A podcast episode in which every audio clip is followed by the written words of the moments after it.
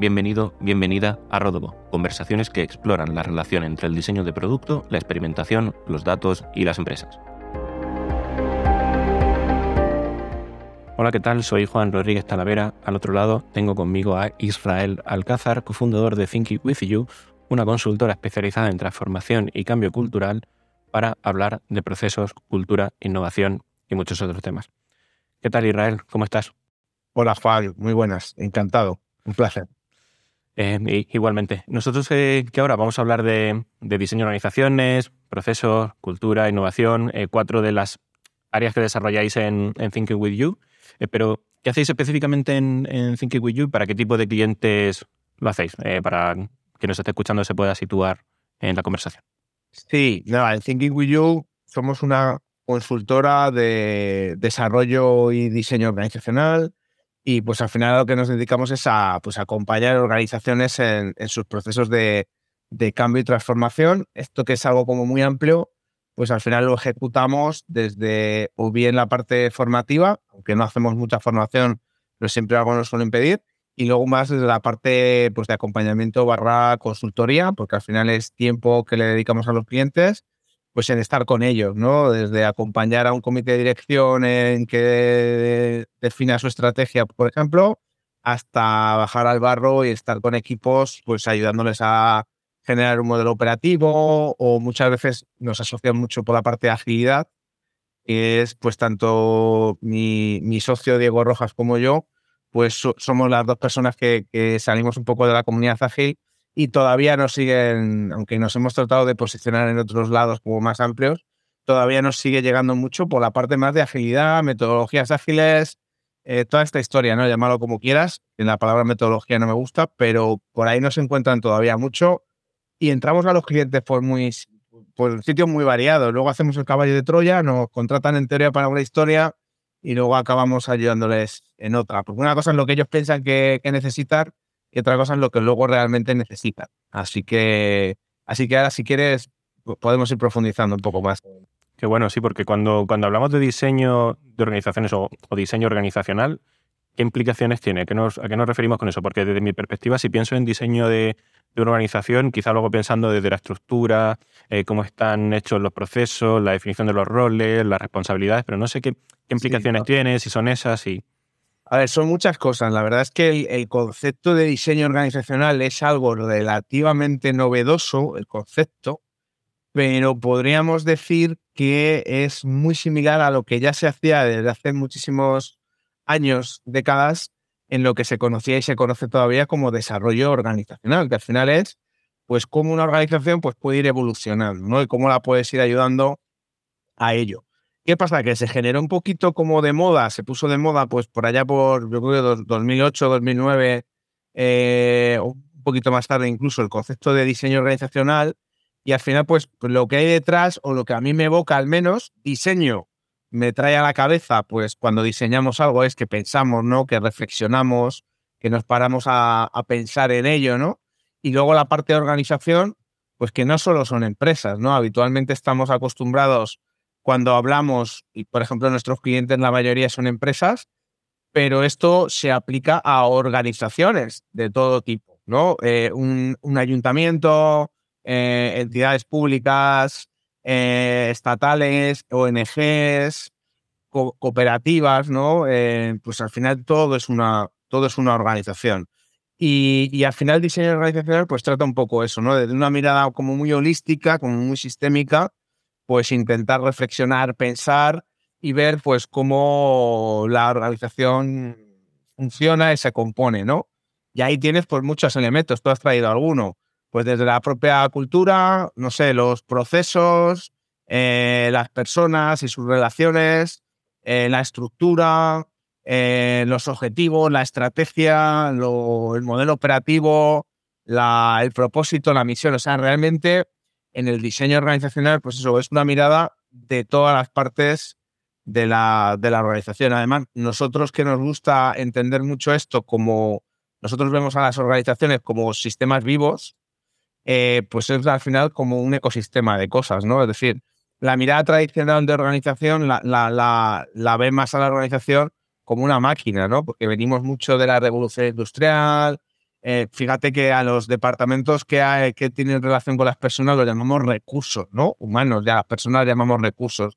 Todo como muy mecanicista, venimos de una concepción de las organizaciones muy, muy mecanicista y, lo que tratamos pues es de evolucionar todo eso a, a, entender lo que realmente son las organizaciones. Es un conjunto de personas, las personas, las personas somos seres vivos que nos relacionamos, por tanto pues las organizaciones son seres vivos que también pues evolucionan y, y, nos gusta verlo pues más de esta manera, ¿no? Más, más de, desde la metáfora de, de la, del, ecosistema más que de la máquina.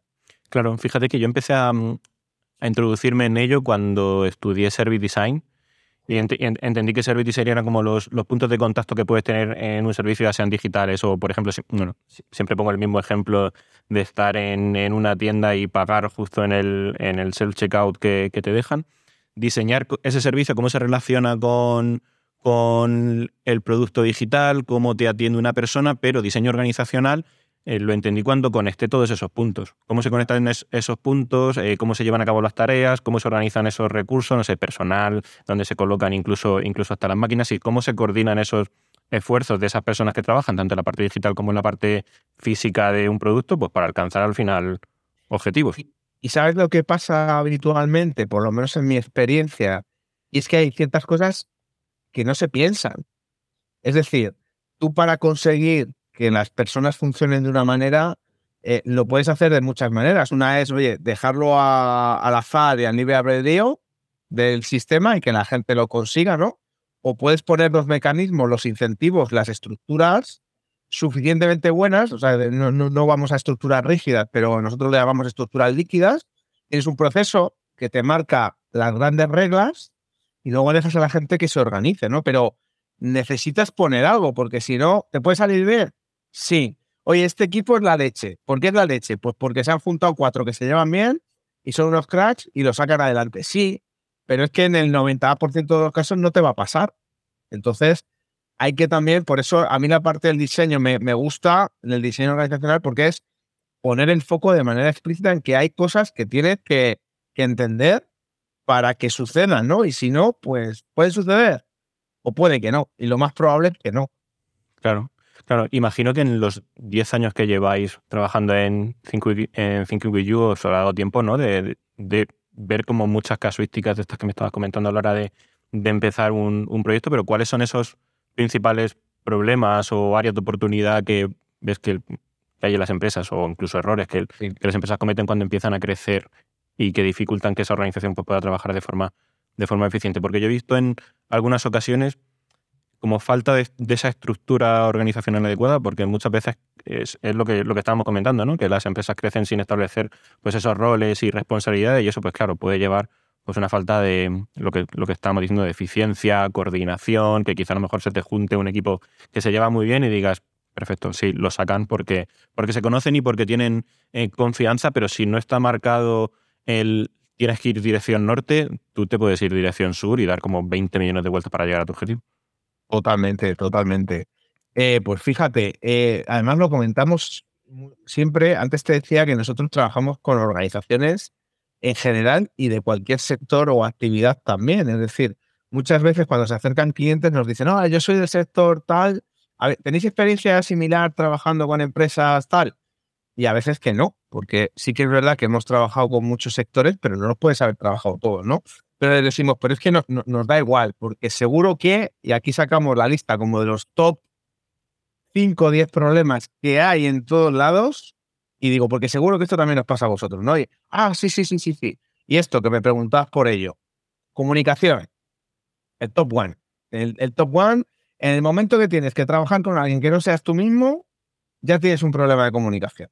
O sea, entre dos es más difícil que haya el problema, pero ya sucede, ¿no? Si trabajas solo, pues fenomenal contigo mismo. En el momento que tienes que trabajar con alguien, ya te tienes que comunicar y ya te tienes que coordinar. Con lo cual, problemas de comunicación que se generan silos y silos y silos y silos.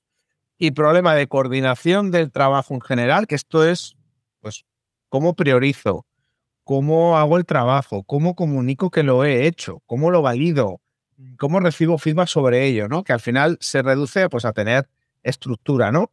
Y luego el modelo relacional que tienes eh, entre personas, para mí, algunos de esos siempre tienen todas las organizaciones, porque es normal, porque es humano. Hasta que la inteligencia artificial y los robots pues, nos gobiernen ¿no? y estén compuestos las organizaciones por robots e inteligencias artificiales que entre ellos se comuniquen, pues las personas pues tenemos que hablar y tenemos que comunicarnos y si no, pues se generan y luego ya entramos en, el, en, en otro tipo de problemas todavía más humanos que tienen que ver con el ego, con el tema del poder. Es decir, al final todo esto que en los modelos muchas veces no aparecen, pero yo me certifiqué en coaching porque el factor diferencial en lo que hacemos creo que es el lado humano. Eh, o sea, vamos con, con, una, con la metodología en un brazo y, como dice Javi Recuenco, que no sé si la has traído o no, y con el diván debajo del otro brazo, ¿no? Porque al final eh, tienes que hablar con la gente y tienes que ponerles el hombro y decir, venga, cuéntame, cuéntame, ¿no? Y estos son habitualmente los, los problemas que yo te digo, en el 99,9 de los sitios, algunos de estos hay. Tal, ¿no? Como, como liderazgo, ¿no? Aunque sale de liderazgo que no entiende roles, pero entendido, ¿no? Como esa visión sólida que ya puede ser, lo que sea, un empleado, puede ser, pues, eh, desde un directivo, pero que guíe a esa empresa en el y que al menos pues capacite para que se tomen decisiones, ¿no? También el liderazgo. En Yo ahí, cuando hablamos de liderazgo, que fíjate, el otro día que daba, daba una sesión de liderazgo a, una empresa que me pidió, oye, hablamos de liderazgo y demás. Digo, bueno, pues algo, a ver qué os cuento. Y buscaba en, en Amazon y liderazgo y management son las dos temáticas de las que más se ha escrito, o sea, de las que más libros hay. No me acuerdo ahora mismo, entré en amazon.es y entrar en .com probablemente habría a lo mejor hasta más. No sé si había, pues no sé, 10.000 títulos, ¿no? Relacionados con el tema de, liderazgo, ¿no? Es de los, de los temas que más se ha hablado y de los temas que creo menos conocemos. ¿Por qué? Porque creo que cuando se habla de liderazgo lo asociamos automáticamente a los jefes, a los líderes, lo que yo llamo líderes formales. Pero es que cualquier persona ejerce actos de liderazgo todos los días un montón de veces, ¿no? Hacer una pregunta es un acto de, liderazgo. Em, marcar el objetivo para tal es un acto de liderazgo. Eh, preguntarle a un compañero es un acto de liderazgo. Decir yo sé esto es un acto de liderazgo. Decir yo no sé esto también es un acto de liderazgo. Entonces, eh, cuando realmente funcionas en un equipo, hay un montón de actos de liderazgo que van y vienen. Lo bonito además creo que es complementarlo con el gran desaparecido en todo esto, que es el seguidorazgo, ¿no? Es decir, para que haya un líder tiene que haber al menos un seguidor. Este vídeo que hay por ahí en YouTube, ¿no? Del, líder que empieza a bailar en un festival, no sé si lo conoces, que luego le sigue otra persona, dice, el primer seguidor convierte a un loco en un líder, ¿no? Entonces, y luego el segundo seguidor convierte al primero en que le está validando que realmente eh, lo que pensaba en seguir a ese líder es, es cierto. Entonces, todo esto creo que cuando hablamos de liderazgo en las organizaciones, lo simplificamos tanto como, bueno, pues que los jefes de entonces digan cómo nos tenemos que organizar, ¿no? Por simplificarlo mucho. Y el liderazgo es muchísimo más complejo. Nosotros lo que buscamos en estos contextos ágiles, líquidos, llámalo como quieras, eh, ojo que estoy utilizando lo de líquido, que alguna vez me han criticado en redes, que no voy, me voy a Bauman y la, todo esto de, líquido que habla Bauman, sino estoy hablando de la metáfora del agua. Es decir, al final algo que está en estado líquido, pues tiene mayor capacidad de, adaptación, ¿no? Entonces, los contextos líquidos donde tenemos pocas reglas para poder adaptarnos, pues lo que buscamos es que haya continuos actos de liderazgo eh, organización horizontal, llámalo como quieras, ¿no? Entonces, el líder formal es el que debe, porque la organización le ha dado un poder, ¿no? Una cosa es la autoridad y otra cosa es el poder, y tú como jefe o como jefa, la organización te ha dado un poder. Ahora, ¿qué haces con ese poder? Pues puedes generar un contexto en tu área de influencia donde los liderazgos puedan emerger. De tal manera que consideras que cualquier persona que tenga o más información o más claridad o más valentía, pues pueda ejercer ese acto de liderazgo para que al final pues podamos tomar mejores decisiones, más rápidas y en última instancia pues nos podamos adaptar a este mundo tan, tan complejo, tan cambiante tan, tan buca, ¿no? Que se dice, ¿no? Tan volátil, incierto, complejo y ambiguo. Total. Justo antes estabas comentando temas de, comunicación que yo creo que encajan mucho con, eh, al menos la perspectiva que entiendo yo de, liderazgo, en la que el lenguaje es muy importante. Cómo te puede ayudar, eh, cómo te has sentido al hacer, no sé, esta tarea o en esta reunión, eh, pedir las cosas por favor, escuchar, pedir sobre lo que necesitas. Para mí, al menos, en el punto en el que entendí, y lo entendí justo después de, ver eh, la ley Metcalfe, que no sé si, si la conoces, que dice que el valor de una red de telecomunicación aumenta proporcionalmente al cuadrado cuando se van uniendo más número de usuarios al sistema, es decir, que si estás en un equipo de cuatro, pues tienes como cuatro em, al cuadrado vías de comunicación. En el momento en el que yo entendí eso, eh, ya fue cuando pensé, vale, pues a, lo mejor el, el, liderazgo en este sentido tiene que ser como establecer un lenguaje o unas vías claras de eh, vale, pues eh, todas las reuniones por aquí, la documentación por esta otra vía, como establecer escenarios para que se pueda dar esa, esa colaboración. Y fíjate que sí, y además lo necesitamos, y a la vez yo me considero ingeniero humanista, porque yo soy de ingeniero de estudios, pero me, he formado mucho en toda la parte humanista. Y todo, esta, todo este planteamiento es muy propio de, nuestro, de los, no sé si tú eres ingeniero o no, pero es, es muy ingenieril pensar que poniendo una estructura o poniendo un proceso o intentando poner una norma, la persona va a funcionar, ¿no? Y esa parte la necesitamos. Y luego hay una parte humana, yo que tengo alguna amiga que es eh, antropóloga, me dice, joder, es que los ingenieros sois la leche. Sois la leche porque tenéis una estructura súper mega clara de las cosas y ayuda un montón, pero hay muchas cosas que no son estructuradas, ¿no? Las relaciones humanas no son estructuradas, y cómo nos eh, organizamos tampoco. Entonces, lo importante, fíjate, yo creo, en mi experiencia, además de tener eso, ¿no? Un lenguaje común, a mí me gusta mucho la, comunicación no violenta, por ejemplo, es una de las cosas que a mí me abrió pues, un abanico de posibilidades de comunicarme de manera diferente. Eh, eres, es estar continuamente chequeando con la persona, oye, realmente yo te estoy diciendo, es tú que has entendido y, y has entendido lo mismo que yo quería te quería transmitir o cosas muy básicas, ¿no? Cuando estamos hablando de que el objetivo que queremos conseguir es bla, bla, bla, estamos todos alineados en que este es el objetivo y que estamos entendiendo todo lo mismo, ¿no? Por, por conectar una red de no sé qué con no sé quién y entonces qué tal. Cuando son temas muy técnicos, muchas veces no hay tanto problema, pero luego si entras en el detalle, entonces yo te diría que además de tener un método para comunicarnos y que fomentemos ya sea la comunicación no violenta, o cualquier otra manera, que al final el respeto, sentido común, ¿no? Muchas cosas. Intentemos continuamente pues chequear eh, las expectativas del otro. ¿Cuántas veces nos pasa, Juan, que salimos de una reunión y no hemos chequeado con lo que nos vamos y tú te vas con una cosa y yo me voy con otra? Justo. Y a los 15 días nos juntamos y tú me dices, oye, pero esto era rojo, ¿no? Yo te digo, no, quedamos en que era azul, ¿no? No, no, pero si era rojo. Porque claro, lo que tú tienes en tu cabeza piensas que es lo que yo tengo en mi cabeza, que esto es uno de los sesgos estos que tenemos las personas, ¿no?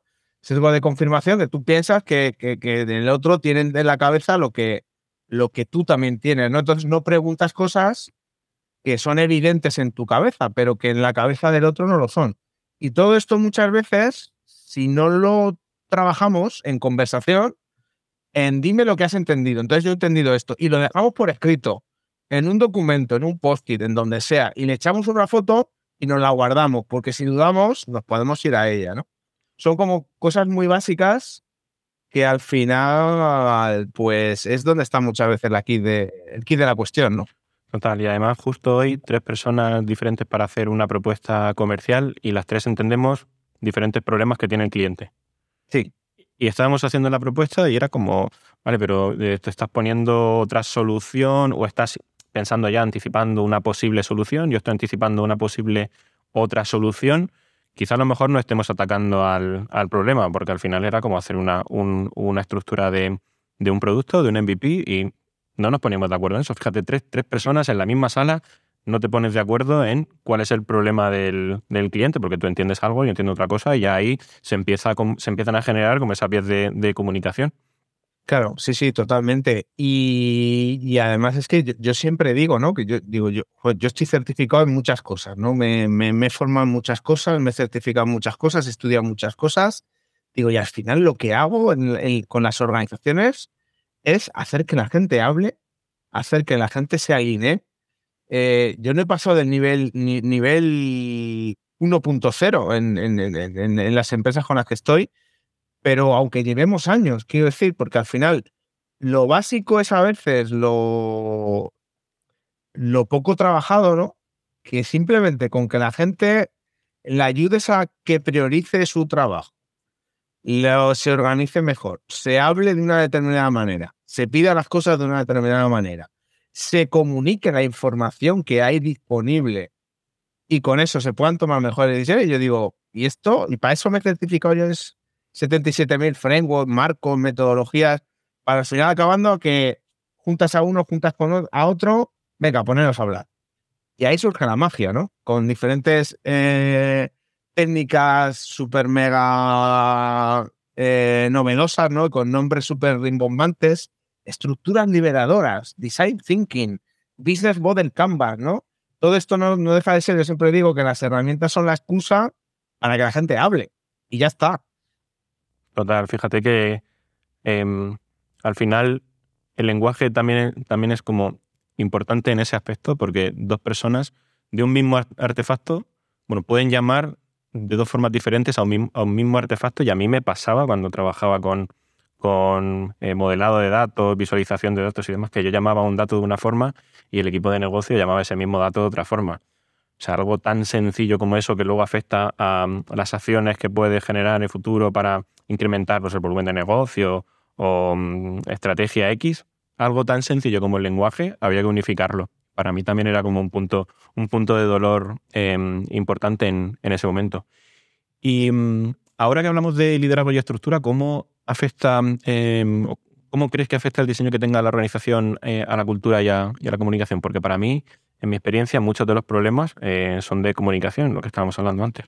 Sí, Sí, mira, aquí a mí me gusta mucho cuando hablamos sobre todo de cultura y nosotros un, uno de los modelos en los que nos inspiramos mucho porque nos da, nos da distinciones, no, no porque al final sea la realidad como tal, es el modelo integral de, de Wilber, AQAL también se conoce, All Quadrants, All Levels algo así, que básicamente son cuatro cuadrantes, me distingue la, la parte individual, la parte colectiva y la parte interna y la parte externa. Me salen como cuatro cuadrantes. ¿no? Entonces, en la parte individual interna tienes las creencias de la, de la persona, ¿no? que es la individual interna de cada uno.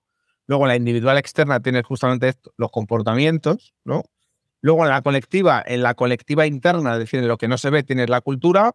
Y en la colectiva externa, que sí se ve, tienes eso, los procesos, las operaciones, las metodologías, ¿no?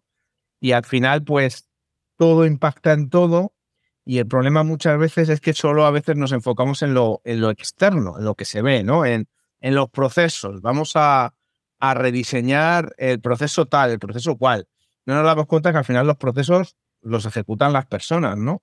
Con lo cual, al final, como todo es cultura, en el fondo, ¿no? El cómo hacer las cosas, el cómo te hablas, el cómo te miras, tus creencias, lo que te dices, lo que no te dices, eh, lo que te dices en la intimidad, de lo que no, todo eso es cultura pues al final, eh, como el diseño organizacional es, es en el fondo mirar a la organización de manera completa, incluyendo la cultura, pues al final, eh, el cómo pienses los diferentes, tanto las operaciones, los procesos, como el qué premias o qué incentivas para que la gente se comporte de una manera o de otra, y el cómo trabajas las creencias, que a veces pueden ser reales porque han pasado cosas y a veces son totalmente infundadas, ¿no?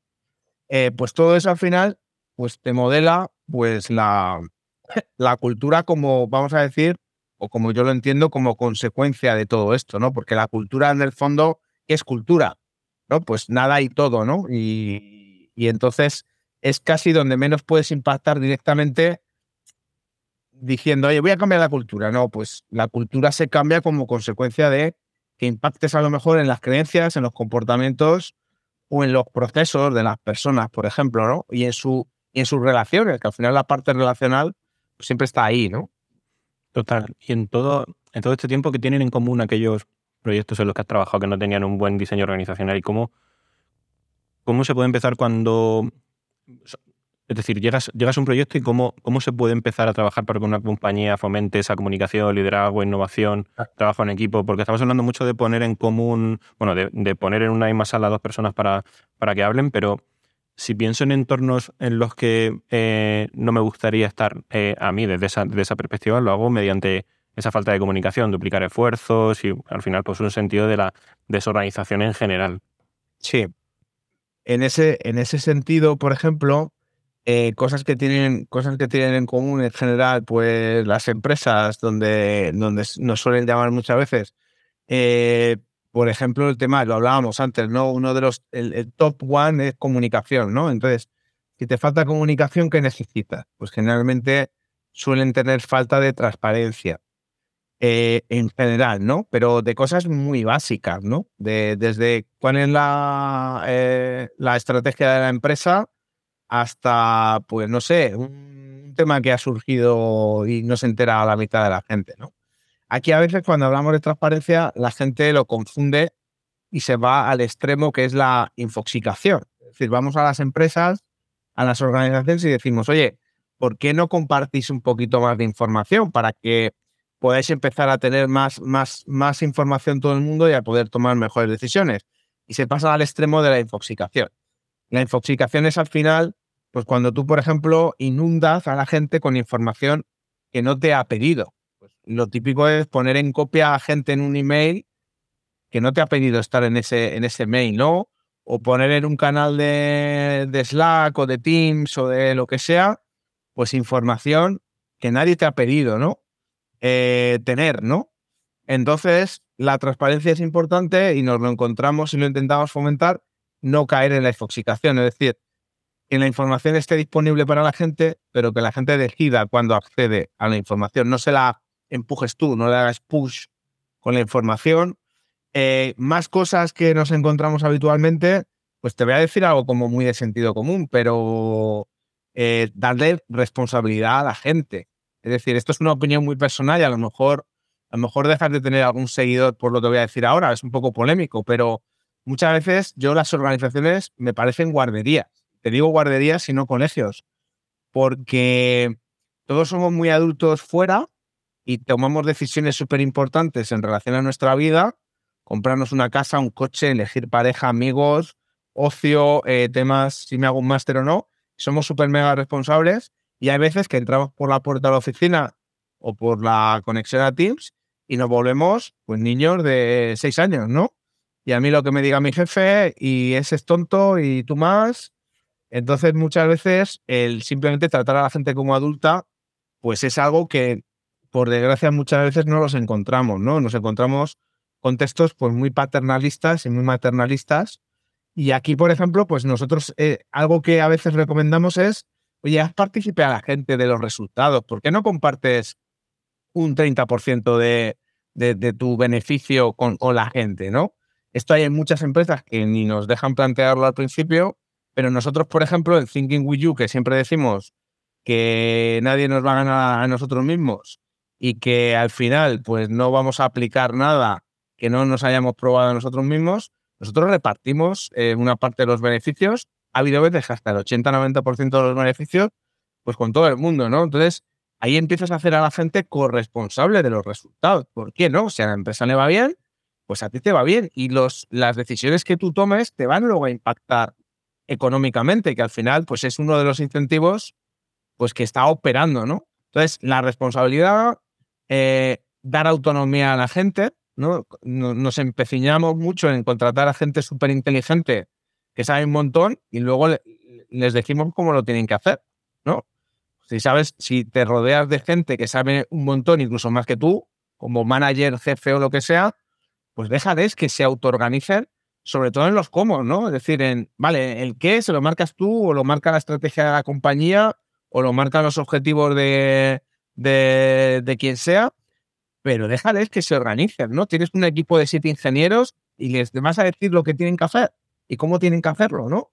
Entonces esto pasa mucho, el dar autonomía a la gente y luego algo que es súper mega básico, pero que es muy difícil, falta mucha seguridad psicológica.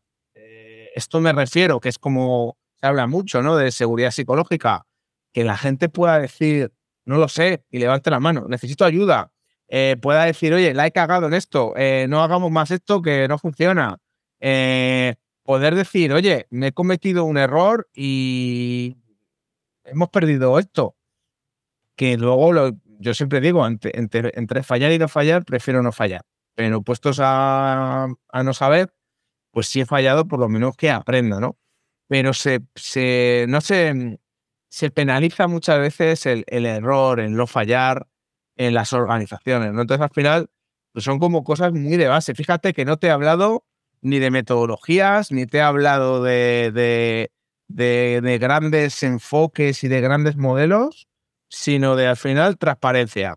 Eh, dar responsabilidad a las personas, pero de verdad, o sea, de, confiar en ellas y darles esa responsabilidad, darles autonomía, eh, que estos buenos líderes al final sean capaces de gestionar este buen contexto y seguridad psicológica, es que al final me sienta seguro en el, estado, en el sitio donde estoy y pueda decir lo que pienso. Bueno, pues esto, que parece como de sentido común, pues te diría que es lo que tienen en común la mayoría de organizaciones, pues al final donde, donde trabajamos. Y esto, el diseño organizacional, nos obliga a pensar en ello. Justo, sí. Además, me gusta mucho el, el, tema de los temas que, que has tocado de, de, seguridad psicológica y, y autonomía, porque uno de los más recientes que estoy intentando como inculcar a, mis compañeros y compañeras en, el equipo es como si tú puedes ver un problema, tienes que hacerte responsable de, ese problema, porque puede ser que alguien más no esté viendo ese problema. O si, tú, si tú puedes verlo, hazte responsable de solucionar ese problema y luego ya veremos cómo, cómo, cómo se puede solucionar, pero claro, bajo la perspectiva de que no se no, se penaliza el fallo, sino que lo que se premia es el aprendizaje que has tenido con, vale, yo veo el problema que nadie más puede no estar viendo en el equipo, con lo cual me hago responsable y lo soluciono, y como no se penaliza el, fallo, sino que se premia el, conocimiento, lo que tú puedes sacar, incluso a la iniciativa, esa, esa autonomía, vamos a ser todos consecuentes y responsables en, vale, vamos a intentar sacar esto adelante. Porque muchas veces puede ser que estés viendo eso, un problema que hay en el proceso o algo que veas que no te cuadra y no, no, esto tengo que hablarlo con eh, Funalito o Funalita, que al final me va a dar el ok para que yo pueda hacerlo. En ese impasse de tiempo ya puede ser que llegues tarde al, al, momento en el que tengas que, solucionar eso o el problema ya sea otro o se haya hecho más grande la bola y ya no estés a tiempo de, de, solucionarlo. Y, y, luego en ese, en ese punto, ¿cómo, ¿cómo se puede fomentar esa colaboración o, comunicación en, la organización? Porque eh, entiendo que puede depender tanto de la estructura como de la propia iniciativa de, los managers, ¿no? O sea, una, buena estructura puede, facilitar como esa comunicación y, colaboración, pero también es importante que eh, managers o líderes de, equipo pues establezcan ese ambiente de confianza que estábamos comentando que permita que la gente bueno, se comparte ideas, se trabaje eh, juntas, ¿no? Ese tema Total, totalmente. De hecho, esto te diría que casi que es lo primero. Es decir, que, los líderes formales, y si me voy a última instancia, el líder formal máximo, ¿no? Que a veces es el dueño o la dueña de la compañía, o a veces es alguien que actúa en representación de la propiedad, ¿no? En este caso, pues unos accionistas en empresas grandes, ¿no? Unos accionistas que han depositado su confianza en, un, en una dirección general, ¿no? En un CEO, en una CEO. Y esta es la persona que ejerce la, el, poder, ¿no? Y al final es el que gestiona. Nosotros siempre decimos que, que hasta donde llegue esta persona o personas a nivel de dirección en su máximo nivel de conciencia, hasta ahí vamos a llegar en toda la organización. O sea, el tope de hasta dónde puedes llegar te lo marca este nivel de, de, máximo poder en la organización. Con lo cual, desde ahí, si además es una típica organización en forma de jerarquía, pirámide hacia abajo, pues va cascadeando hacia abajo, pues todo eso, ¿no? Con lo cual, fundamental que los líderes se lo crean y fomenten un contexto para que pasen cosas. Porque sin esto no tenemos nada. De hecho, nosotros es una de las primeras condiciones, como aquel que dice, es decir, ¿quién es nuestro sponsor en todo esto? Porque si el sponsor no es fuerte, vamos a durar muy poco o esto va a llegar a, poco, porque al final el proceso de cambio y transformación, pues te lo van a sabotear. Y como al final quien tiene el poder es el que marca las reglas, pues o les tienes a favor del cambio para que al menos, no ya te digo te lo pongan fácil, digo que no te pongan palos en las ruedas, porque a veces no es que tengas que hacer, es déjanos hacer al menos o deja a la gente hacer, ¿no? Con lo cual te diría que para fomentar la comunicación, la colaboración y la comunicación, lo primero es que las personas que tienen ese poder en la organización fomenten ese contexto, compartiendo información, eh, pues todo lo que hemos hablado anteriormente, no penalizando el error, eh, delegando en la gente, ¿no? Delegando y diciendo, oye, esto lo llevas tú, me vas contando, pero confío en ti, para que, porque eres la persona, o mejor, oye, ¿quién es la mejor persona? Tenemos este marrón, ¿quién es la mejor persona para que haga? Y el equipo se autoorganice y diga, lo cojo yo, ¿no? Entonces, eh, eso en un, en, en un primer nivel.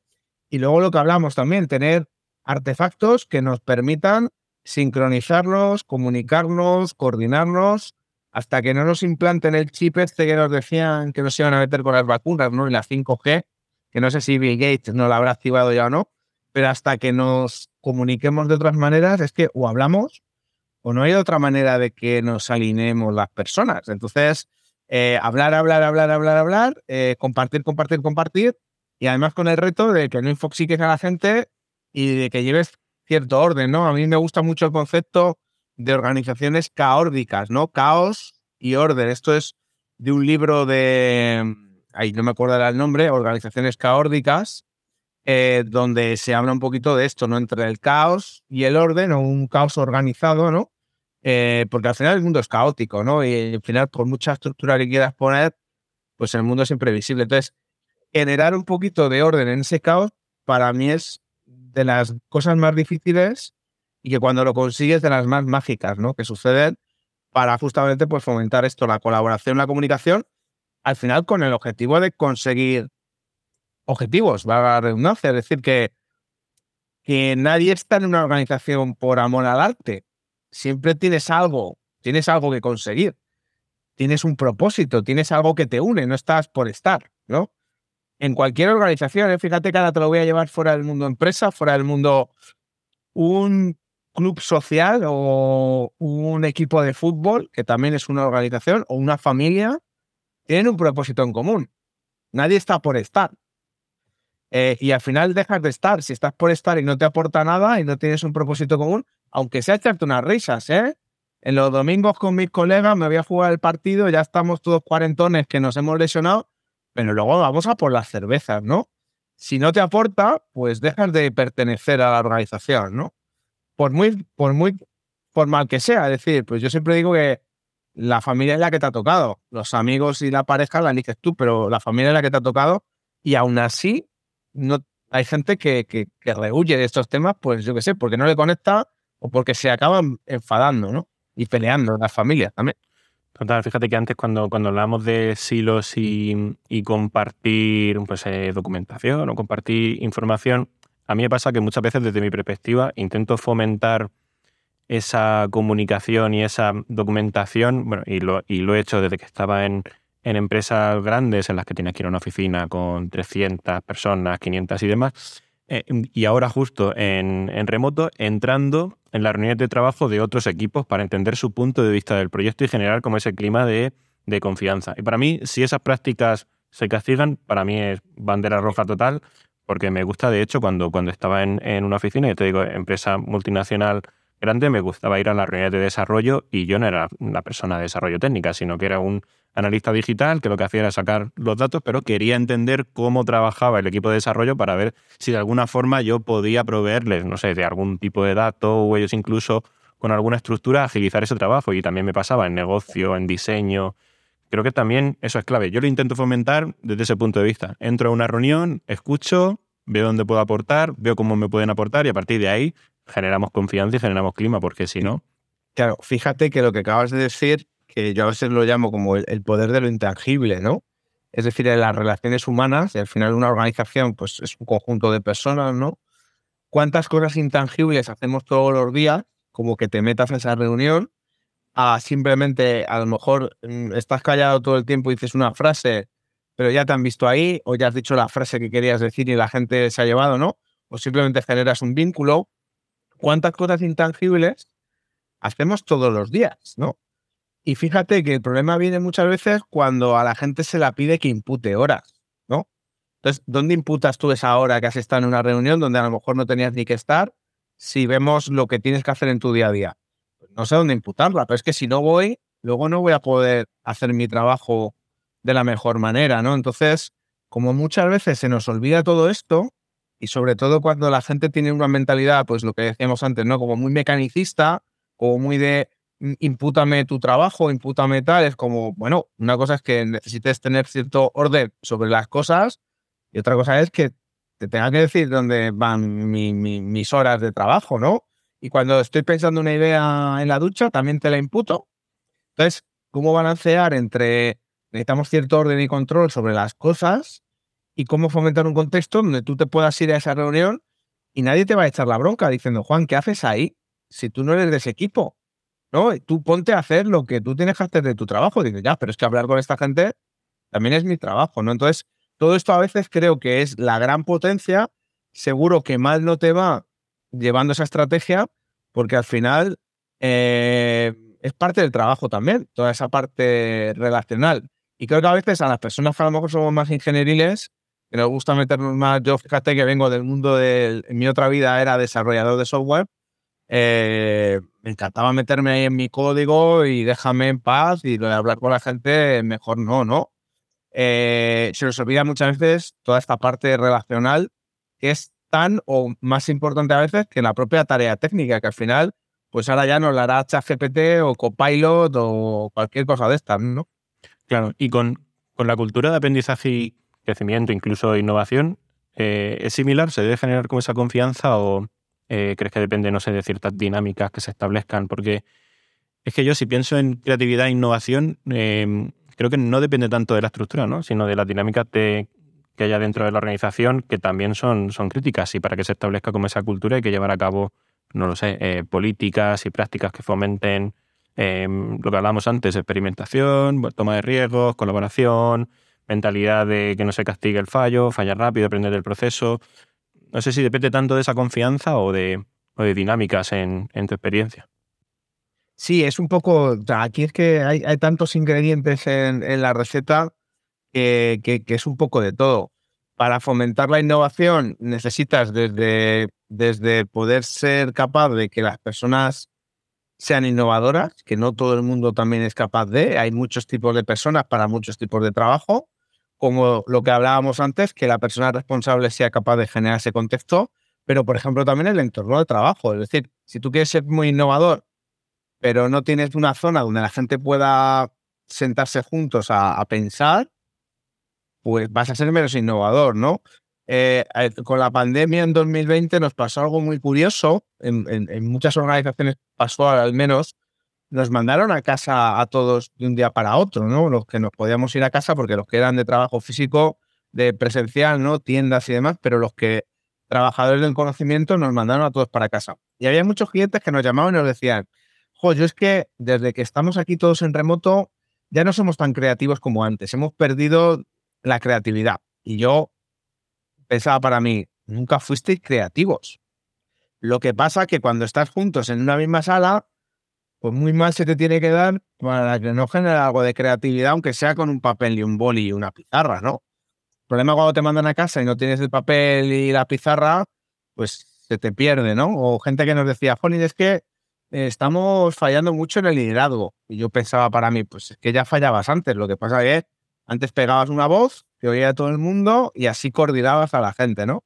A lo que quiero ir es que al final eh, la estructura que tengas, eh, tanto física como digital, pues también te va a incentivar que seas pues, innovador o que seas de determinadas maneras.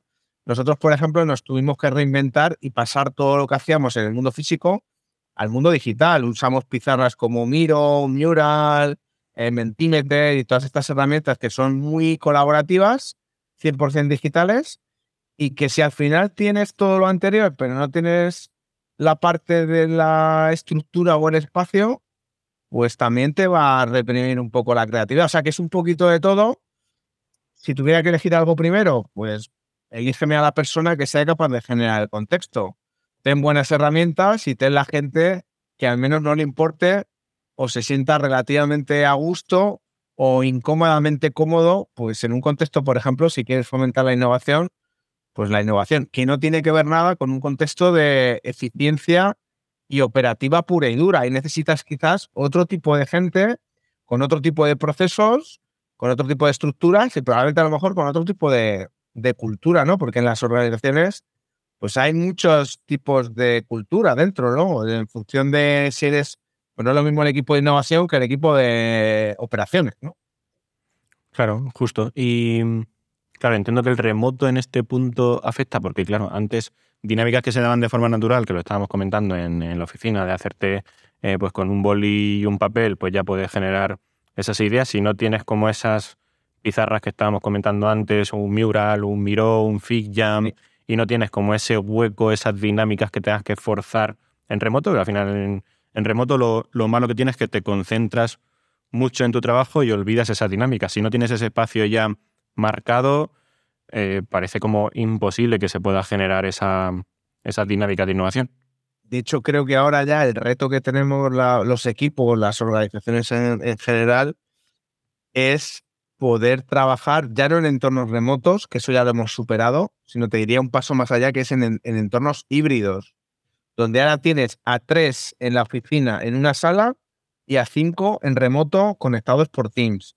Para mí es ahora mismo el, reto. Nosotros ahora mismo es donde más problemáticas nos estamos encontrando a la hora de generar reuniones, sesiones y espacios de, trabajo, porque el 100% todos en persona ya lo conocíamos, el 100% todos en remoto ya lo conocemos y tenemos un montón de herramientas por suerte que nos ayudan, y ahora el híbrido es, para mí es el gran reto, ¿no? El, el cómo tres personas que estén en una misma sala puedan estar pegando post-it y las tres personas que están en remoto también puedan estar pegando post-it. Pero claro, si unos los pegan en la pared, ¿qué haces con los otros, no?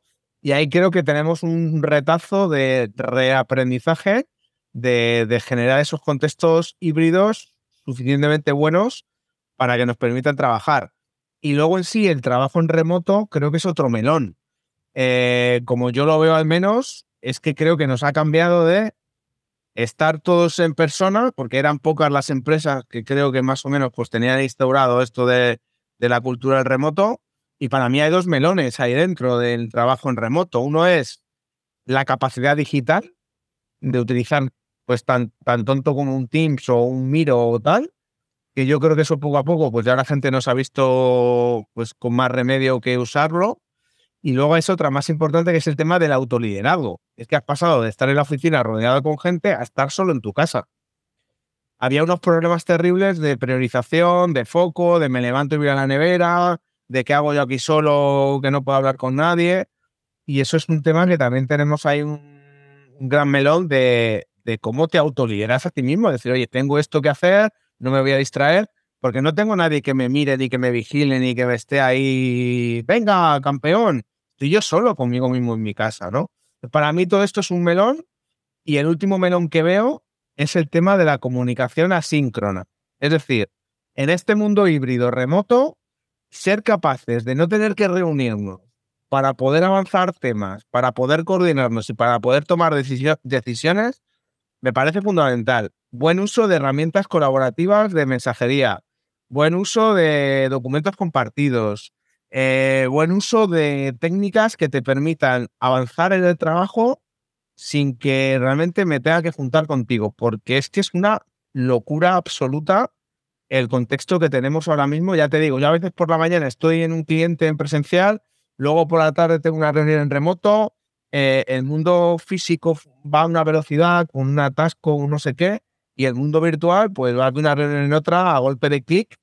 Y ahora, pues yo estoy contigo ahora y en, un rato puedo estar perfectamente entrando en una reunión en, Chile, ¿no? Y estoy en casa, ¿no? Entonces creo que al final es un retazo el que tenemos en los equipos y en las organizaciones, pues con este nuevo contexto, que a la vez está fenomenal porque te puedes ir a la playa y estar trabajando desde la playa pues una semana porque te has podido organizar el trabajo para estar en remoto, ¿no? Estar viajando por el mundo, los nómadas digitales o yo que sé, gente que, ahora ha ido a vivir a un pueblo y antes vivía en la gran ciudad y está fenomenal de la vida, ¿no?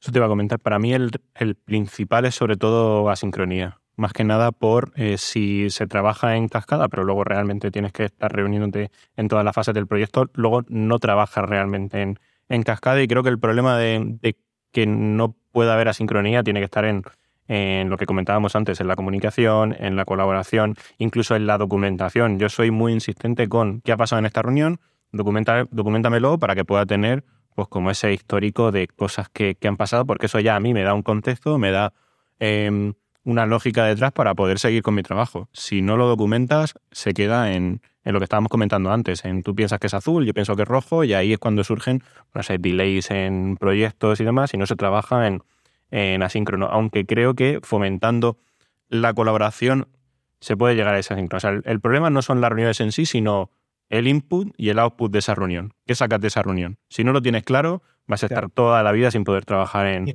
en asíncrono. Reunirnos, para lo que realmente, o sea, las reuniones son necesarias.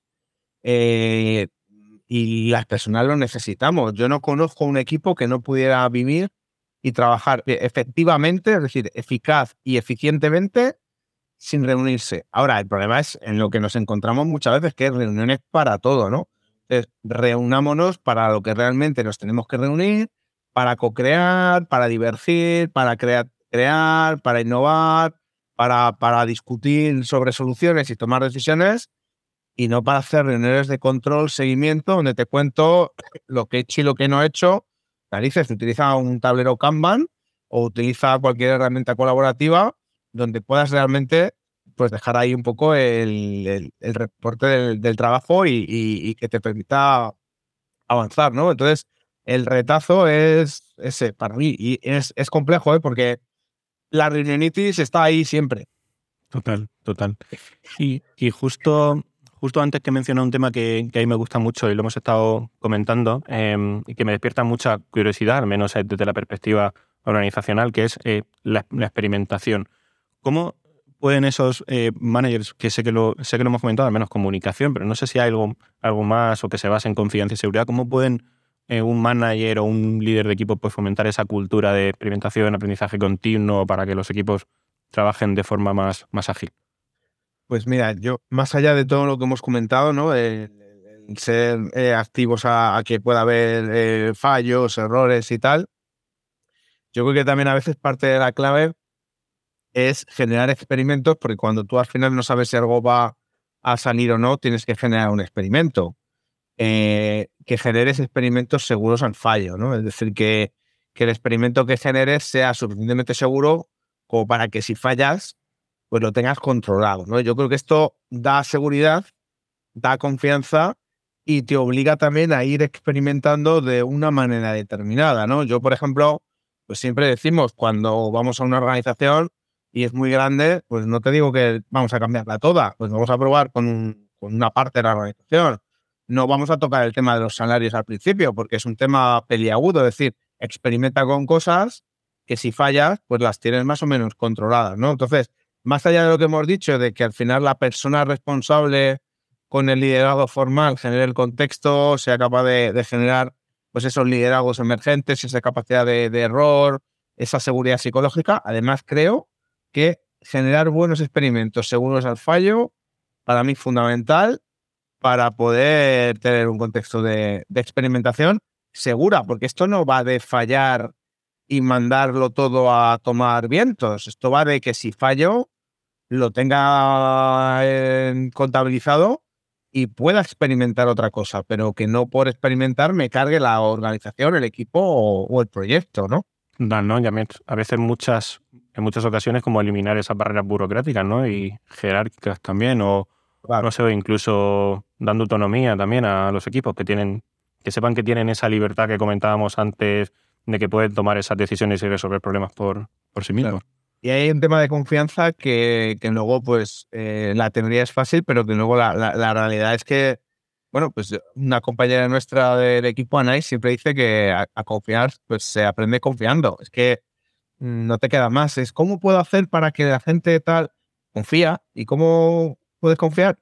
Confiando. No hay otra manera. Es como, ¿cómo aprendes a montar en bici? ¿Leyendo tu libro o montando en bici? Pues montando en bici, ¿no? Nadie que haya aprendido a montar en bici, pues ha aprendido leyendo su libro. Pues a confiar, te pueden leer 77 libros de liderazgo y confianza, pero tienes que al final confiar a la persona de manera honesta y sincera, porque cuando no es de manera honesta y sincera, se nota y se pervierte un poco todo, ¿no? Es como, confío en ti, pero estoy detrás tuyo a ver qué haces, dime todo lo que hagas, no des un paso sin preguntarme, es como, confías, pero confías en qué confías, ¿no?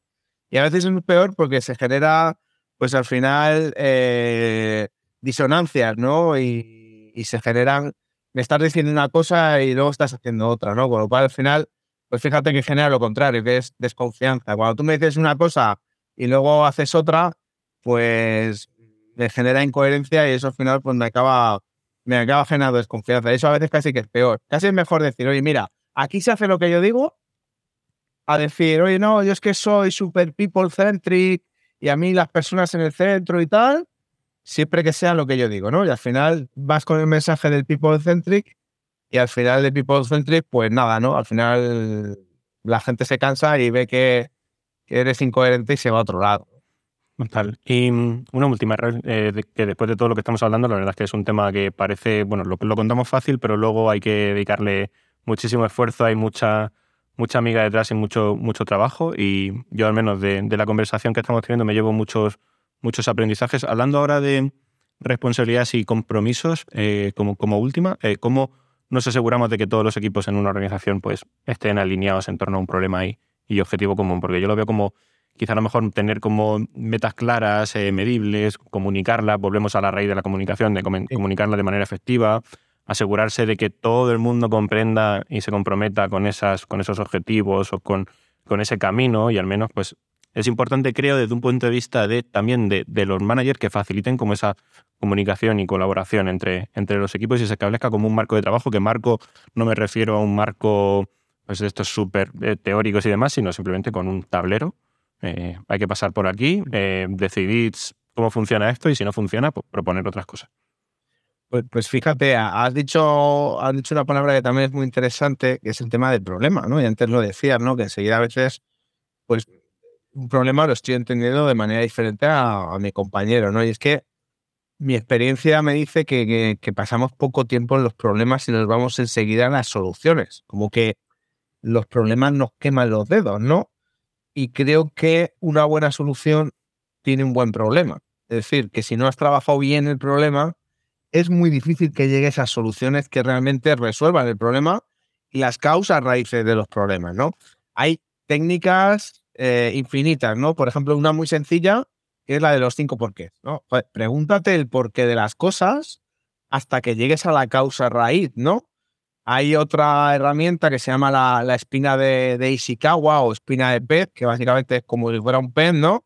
Tienes el problema que es como la espina del pez y las diferentes ramificaciones son las diferentes causas raíces, ¿no? Entonces, con esto, con un, buen análisis de causas raíces, con buen un buen análisis de causas y efectos y complejidades, pues y relaciones entre los diferentes elementos, pues puedes tener un buen análisis del problema. Y una vez que tienes un buen problema, te puedes ir a tener una buena solución. Entonces, me decías, oye, ¿cómo podemos asegurarnos que están alineados en torno a problemas y tal? Pues hablemos sobre los problemas. No vayamos enseguida a la solución, trabajemos el problema, porque no, no sé quién lo decía, porque todas las frases al final o las ha dicho Einstein o las ha dicho Steve Jobs, pero no, si tienes un problema, dedícate el 90% del tiempo a trabajar en el problema y la solución, pues no sé si era un 10%, un 1% la, la cita original, pero que al final sale relativamente sola, pero no, no es magia, es porque has trabajado bien el problema. Nosotros cuando hacemos procesos de, de, design thinking en los clientes, como el design thinking te marca una fase muy, muy potente al principio de trabajar el problema, cuando llegas a la fase de ideación, las ideas salen solas. Y dice la gente, guau, esto es magia. No, llevamos dos días trabajando sobre el problema. Claro que ahora estáis alineados sobre la solución, pero no es magia, ¿no? Entonces, el reto es eh, parar a la gente y decirle, espérate, no te vayas a la solución, eh, quédate más tiempo en el problema. A nosotros nos cuesta mucho, ¿eh? a, las personas en general, a nosotros digo thinking cuando ayudamos a las organizaciones y a las personas es que nos vamos enseguida a la solución, a la solución vete al problema. Y luego otra cosa que decías, eh, comunica, enemigo de lo obvio. Yo tengo, tenemos una frase interna que es eh, ser enemigo de lo obvio. Es decir, cosas que pueden ser obvias para ti no lo son para otra persona, con lo cual, enemigo de lo obvio y es mejor que te pases a que no llegues en cuanto a dar por sentado cosas. Oye, enemigo de lo obvio, cuando digo pelota, estamos hablando de pelota, ¿verdad? De cosas redondas que bota, tal. Sí, perfecto, eso es lo que yo considero que es una pelota. Fenomenal, estamos alineados. Y esto a veces pues lleva un proceso, que no es el que a veces queremos, ¿no? Que queremos ir muy rápido, pero luego nos estrellamos muy rápidamente. Total, a mí me, pasa que caigo en la solución y luego dicen, pero ¿cuál es el problema? Y tiendo a pensar en un problema para mi solución. sí. es el, el contrario totalmente. Pues, eh, oye, Israel, para, para terminar, eh, siempre suelo preguntar lo mismo, recomendar una persona o bien un, también un libro, podcast, eh, documental, algo que quieras recomendar para que no sea solo, solo, trabajo. Pues mira, libro. Tengo varios que me he leído últimamente, pero el que más me ha resonado y creo que está ahora mismo con el contexto que tenemos a mí por lo menos me ha, detonado mucho, es la, la Sociedad del Cansancio de Byung-Chul Han. Es un coreano, surcoreano, eh, filósofo y tiene varios libros y pues a mí el último que me he leído suyo es La Sociedad del Cansancio y me ha encantado porque nos habla un poquito pues, de esta sociedad en la que vivimos, ¿no? Demasiado enfocados en, en la eficiencia y que al final pues somos como esclavos, ¿no? De, de todo eso. Y luego mm, un podcast eh, que a mí me encanta, que tiene que ver mucho también con algo muy, muy de última, ¿no? Que es el tema de Bitcoin y todo esto, que animo a la gente, si está escuchando este podcast, que se meta, si no ha oído hablar que es Bitcoin y toda esa parte, porque el mundo está cambiando, este modelo que tenemos está extinguiéndose y ahí hay temas que creo que merecen la pena trabajar y es un podcast sobre Bitcoin que es de, de Alberto Mera que creo que es una de las personas que de manera más sencilla explica todos estos temas. Y luego me habías dicho también alguien que te recomendara, eh, pues habíamos hablado al principio de hora de micros que teníamos ahí una persona en común que era David Roncero y con el que hemos trabajado nosotros durante varios años. Y pues mira, a lo mejor puede ser interesante que en la, la mirada de David también sobre, sobre todo esto, eh, y sobre el tema del management, que además está muy metido con un libro y demás historias, pues a lo mejor te puede dar un poquito más de, profundidad en, en alguna de las cosas que incluso hemos tratado en, este ratito. Seguro, seguro que, que, David pasará, pasará por aquí, además lo, lo tenemos pendiente. Pues eh, no, te, no te robo más tiempo, Rael, muchas gracias por, por tu tiempo y vamos, vamos hablando. Muy bien, pues nada, Juan, muchas gracias y ha sido un placer.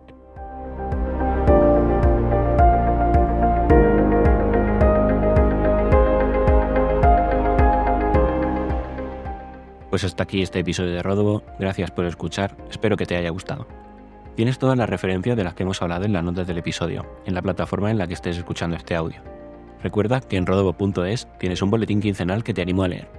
Si quieres ayudarme, lo mejor que puedes hacer es compartir este contenido, aunque también puedes apoyarme invitándome a un café en coffee.com barra rodobo, la dirección que dejo en las notas. Nada más por ahora, muchas gracias por escuchar, hasta el siguiente episodio.